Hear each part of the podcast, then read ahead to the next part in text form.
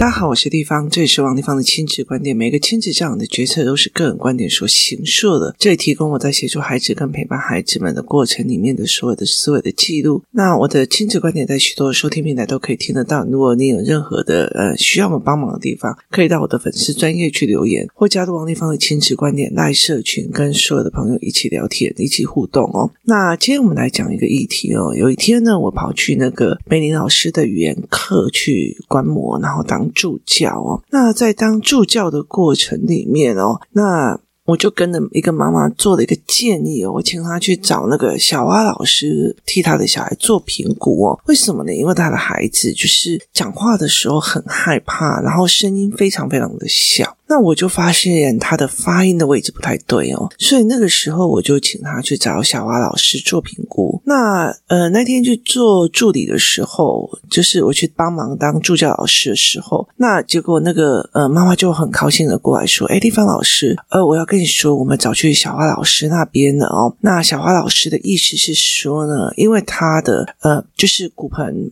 呃，比较往前，所以导致他的气没有办法往上跑，他的气没有办法往上跑，然后所以呢，他的声音就出不来。那呃，声音出不来呢，讲话就会很累，他讲话很累就不想讲哦。甚至他还有讲说，呃，坐的时候的姿势，他的脚没有办法完全支撑他的骨盆哦，他是往斜的方向。嗯，跑的，所以导致他呃声音就出不来哦。那小蛙老师那边的状况是，其实你可以找一对一评估。那他其实只要评估过一次哦，其实你就大概知道孩子的状况要去哪边调整哦。那那个时候他还说还有姐姐一起去。那呃那个时候我大概讲了一个，就是说他小时候是不是坐都是 W 腿哦？那大概可以。去看有些小孩子就是坐坐的时候会有所谓的 W 腿，就是两腿的小腿往外这样子哦，那就是所谓的 W 腿。那我就跟他讲说，那你们要去试试看他们是不是 W 腿，然后所以再这样养成的。那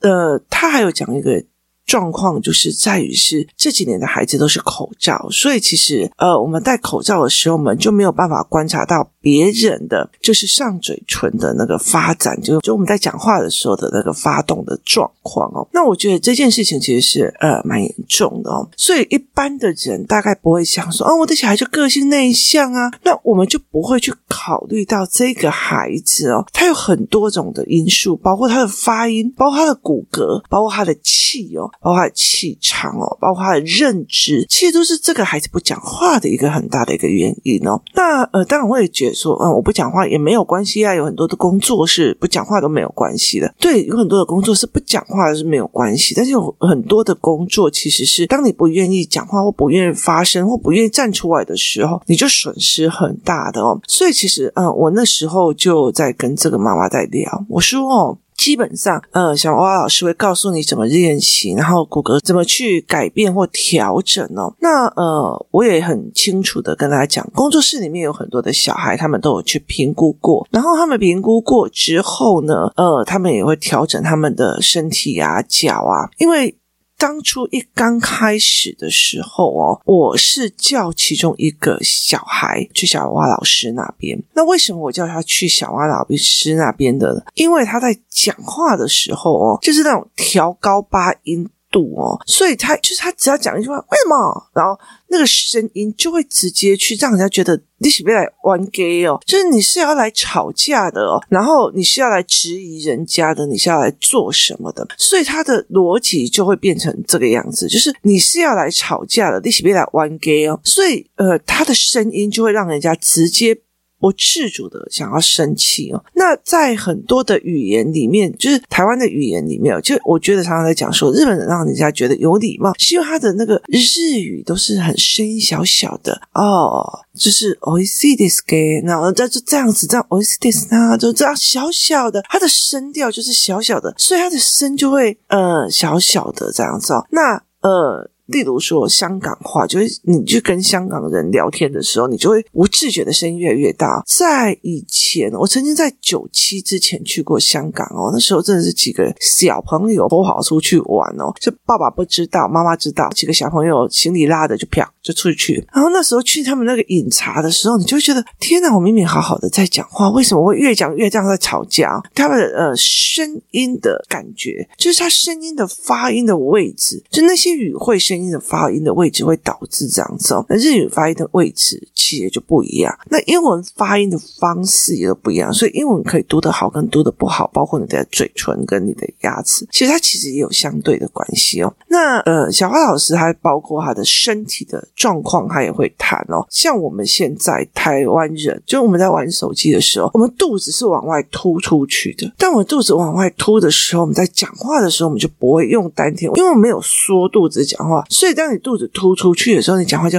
啊嗯啊好啊，就是滑手机的人让人家很美颂的一件事情是，他讲话就是有气无力，他在回答你要死不活的哦。所以很多的妈妈就是为了这一点就被激怒，就是躺在那边滑手机，或者是站着滑手机也是会啊。我们会自然而然的把我们的肚子往前凸出去哦。所以呃，我们就会讲话或者是干嘛就没有办法，而且我们就会有那种所谓的乌龟肩，就是所谓的那个肩膀那个地方就会凸出来，所以会造成我们讲话的一些问题哦。所以那个时候呃，小花老师就会提供他这样子的建议。可是我也跟那个妈妈在讲哦，就是因为她已经是美玲老师的呃学生了，我就跟她讲说，你是呃美玲的老师的学生，例如说那天上的是先怎么样，再怎么样哦。那先怎么样，再怎么样，就是在所谓的命令跟呃要求当中加入了顺序感，哦，加入了顺序感，哦，那。这很重要的一件事情在于是你提供的他的认知，例如说去吃饭，去吃饭跟吃饭，首先我要拿筷子，我要拿碗，然后嗯，在那边就是我要先盛饭，然后嗯，我要拿汤匙啊，这些都要顺序。然后所以你叫他去吃饭，他真的坐在椅子上，笑爷跟老爷咧。等你改的红台哦？为什么？因为它中间少了步骤，所以先怎么样，再怎么样子步骤。我说你要去跟他练练，然后甚至呃时间的语言的教案，如果你没有买时间的语言，里面有一个叫做时间的逻辑。时间的逻辑的意思就是在于是说哦。我的爷爷告诉我，他一出生的时候，他爸爸妈妈就带着他坐高铁从台北去高雄玩的哦。那怎么可能啊？你爷爷是归回啊？哦，所以那个时间逻辑是错的。当我知道说，拜托，高铁是几年才有的？你爷爷几岁了？我就会跟你讲，拜托，那个时间逻辑不对吧？好，因为这个孩子的脑袋里面有料，他有料，他知道这件事情是不对的，所以他会马上讲出来。哪有可能呢？就马上讲出来，是因为他的脑袋里面的逻辑不相信这一件事情，所以他会马上讲出来。所以其实很多人在讲，敢开口是一件事情。有料而开口才是最重要的。其实我常常呃在跟我的呃就是师资班的，或者是说呃我这些妈妈在讲说，你们不要去学那个什么呃怎么写文章啊，然后怎么写文稿，为什么呢？因为你重点在有料。而不是在写出一些金句让别人喜欢，你的料是最重要的，金句是网红系统的。那如果要让别人相信你的，例如说美玲老师的专业，那他其实就会应该要写出他在这整个亲子教育里面的思维模式哦。就像我今天好了，我也可以跟某些 podcast 这样子，然后念呃故事书啊，然后或者是就是打高空在讲话啊，或者是每天都在打比赛呀，你当妈妈怎样？你当妈妈。好，这我都可以。然后说，反正就同理啊，小孩会长出力量的，你不用担心。好，跟有料是不一样的，不可能，这件事情不可能，那个时间点根本就不合。为什么这个东西有可能会这样子做？所以，当你产生质疑，因为你有料，你知道说这个时间的语言逻辑不对，所以你就会去发表你的意见了。好。有料是一件事情，敢不敢开口是一件事情。有时候，当你觉得这不可能，你马上下意识讲出来的时候，你主要的思维叫观点跟思维。你那个时候不会去在意别人怎么看你，怎么想你。怎么说你，所以我会很害羞。哈，所以这整件事情不是一样的。当我们的身体调到一个姿势，然后我就跟他讲说，我也很明白跟这个妈妈讲。有料，就是你带着你的孩子去上语言班之后，你就会有，例如说，呃，空间的语言、时间的语言、先后顺序的语言。好，那你如果回去陪孩子练了，练了很久，他就会很厉害了。好，所以当他遇到别人不对劲的时候，哪有可能？哈。你现在这样子，你去模仿我，在想哪有可能？这些事情怎么有可能？这个在讲这一句话的时候，你自然而然上半身是挺出去的，就是你的上半身就是挺出去的。所以有时候你再去看那种所谓的演讲场，或者是所谓的造势的场，他们并不是说哦，我这在看人或怎么样，他们在讲他们自己想说的时候，他一定要有理有本。所以他的那个胸口就一定自然打开，然后想要去睡。我跟你讲哦，这件事情不对，这样，所以他们就会有一个胸口打开的那个动作哦。所以你与其在练他的那个那个肚子不要往前凸，然后是驼背或干嘛的，那你还不如让他的胸口往前凸哦。我的女儿哦。他在国小的时候，差不多五六年级的时候，他那个时候的驼背非常非常的严重哦。那其实我有非常非常多的方法，例如说，包括说我们之前教的卷毛巾让胸口打开的方法，这个我有教他哦。然后呢，呃，例如说，呃，贴墙壁的方法，很多东西都可以治疗他的那个什么驼背。然后有一件事情哦，包括说，呃，淘宝啊、虾皮啊，都有那种治驼背神器。它就是用那种所谓的呃，像内衣哦，就是内衣啊，或者是说呃塑身衣，他把身体整个肩膀往外扩，好，把它往外扩的那个方式。然后还有那种所谓的军人在用的，你知道吗？宪兵在用的，就是十字架后面背一个十字架，然后让手拉过去，这些。都是所谓的物理环境去逼着这个小孩把他的身体上半身撑开，这就是上半身撑开法。好，那那个时候我女儿就很哀嚎，你知道吗？为什么用这个怎样有的没有？可是我真的很清楚的一件事情，我必须治疗的是她的心理，而不是她的身体哦。所以那个时候，我后来开始在跟她，我就觉得我不想要再去跟她讲功课的事情，我就开始跟她讲一些有的没有，包括我的商业怎么处理，我遇到的什么事，我被别人怎么骗哦，这些事情全部都把它做起来。然后慢慢的，我最近就因为开始要。跟他讲商业，他在读一些思维模式的文本。那后来我就有理解的一件事情哦，我理解的什么事？我理解了一个非常非常重要的一件事情，就是说，当你觉得这个不可能，这个怎样有的没有，当你的知识架构跟你的有本起来的时候，你胸口就自然打开了，就是由内而外的有气势，有所本。哦，我不知道这答案对不对哦。你讲的，你就会缩下来了。好，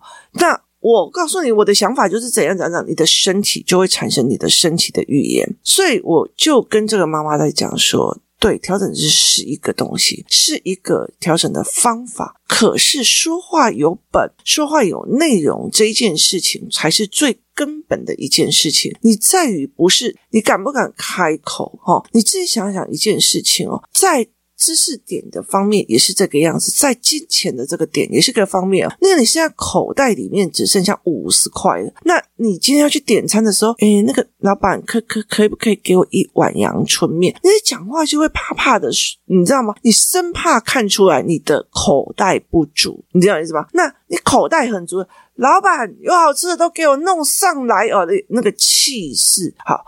学历、学士跟知识也都是一模一样。你就哦，我知道这题答案对不对？然后你就会说啊，不知道那题答案对不对？你就是说好。所以其实呃，我常常会跟我的孩子们讲，好像昨天我在跟孩子们上课的时候，那因为我加了几个小小孩过来，那他就会问立方体这个答案是什么？立方体就。然后所有的孩子就跟你讲，立方体上课没有标准答案，你想写什么就写什么，你想干嘛就干嘛。好，于是他就会写他的答案，我才会知道哦，这个小孩的思维模式跟一般人不一样。如果他一定有标准答案，他的思维模式就会一样。那唯一就是我今天的思维模式，例如说，我今天给他看一个表情，那表情是一个人，他把他耳朵遮住。好，他把他耳朵遮住哦。有些人就写这是害怕的样子，然后有些人就写说他因为声音太大，觉得太吵，所以他把耳朵遮住。那这个孩子他就忽然讲哦，他正在戴耳机，就是听音乐戴耳机哦。所以你看哦，同样一个画面，每一个孩子的表情，他认知是完全不一样的。可是因为嗯，可是大家都说他他在害怕，可是大家都好。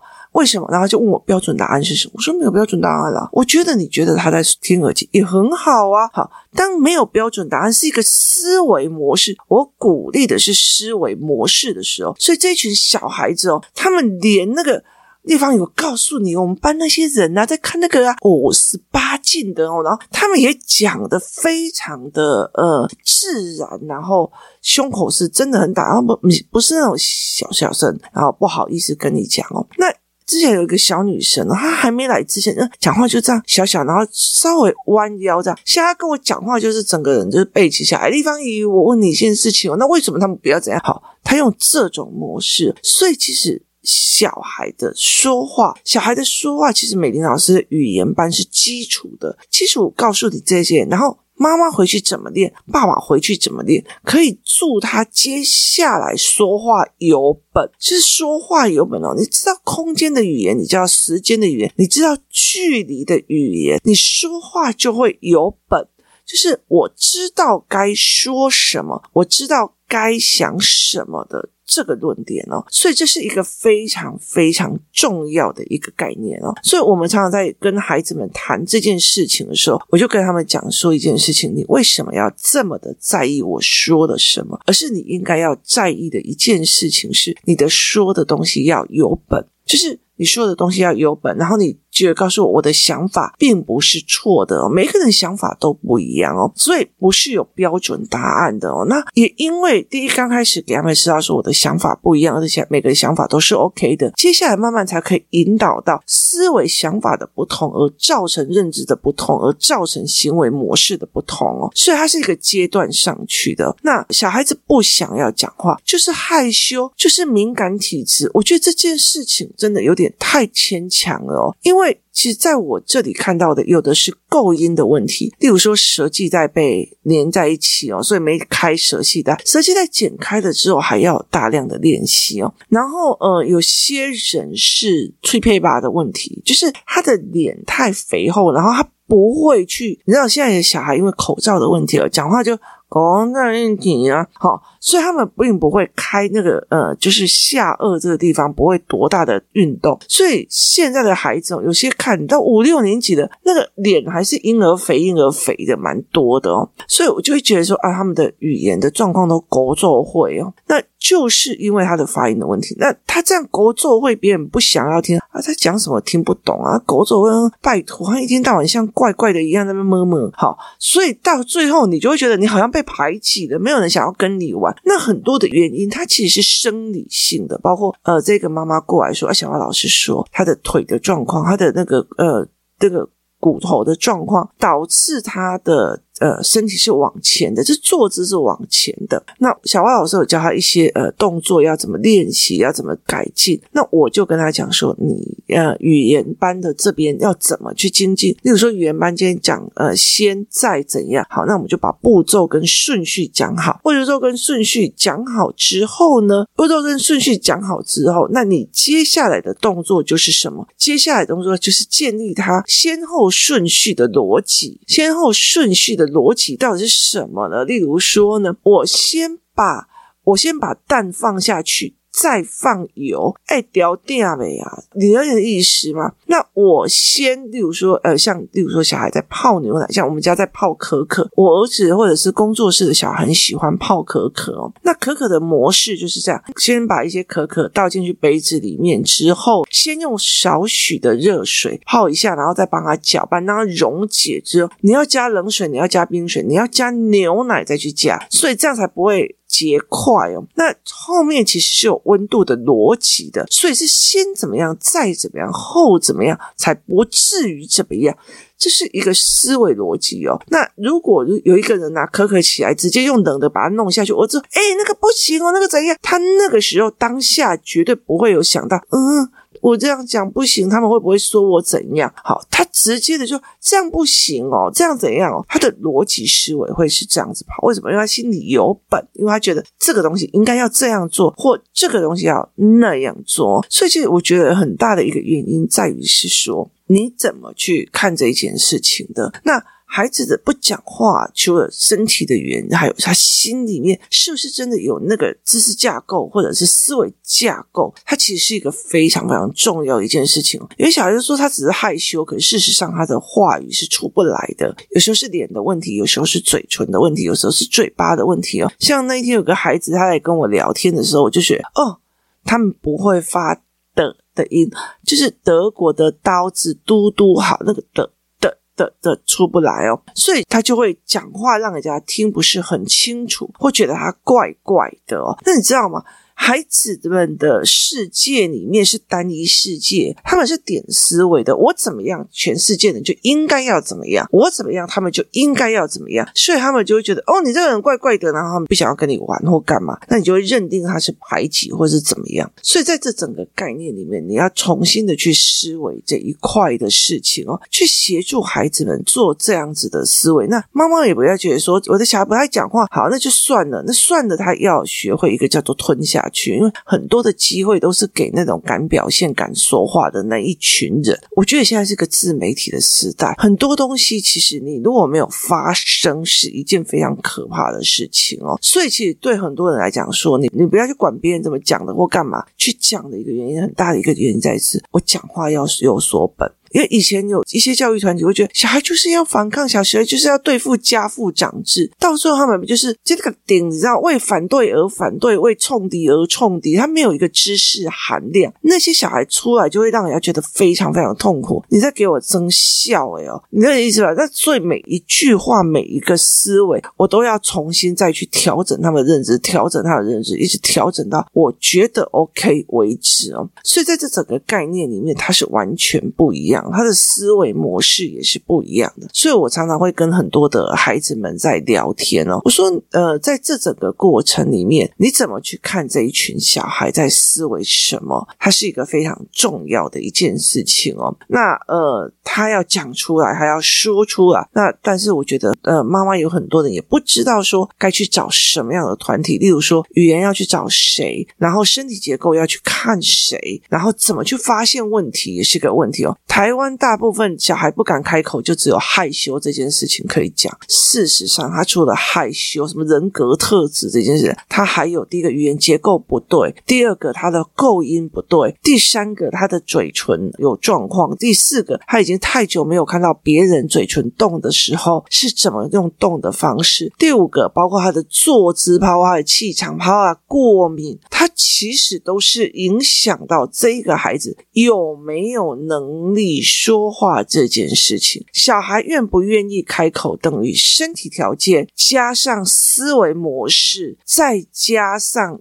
愿不愿意讲哦。对，身体条件，像我，我很会讲，我的思维模式我也很会思维，但是问题是我不想跟你讲，那就没有了哈、哦。这是后面我不想的选择，就是我觉得你这个人不值得讲。你不好讲，然后我们的呃思维模式你听不懂，好，那就没有了。好，这是我不想讲的部分，这才是第二真的。可是问题在于是，呃，他的身体条件不够，然后他的练习也不够，然后内容也不足，然后你告诉我他是害羞，他就一辈子就是。其实所有的问题的逃避，所以这只不是一个真正解决问题的方法，而也不是一个呃教导孩子的方法。这些东西都是叫做逃脱的语言。当你逃脱的语言是这个样子的时候，孩子就会更辛苦哦。所以端看你怎么思维，怎么去带领孩子哦。那去看一下所谓的。不会讲话，不喜欢讲话，很大的原因还有哪些哦？在这个年代哦，都是那个所谓口罩的年代，其实对这群孩子来讲，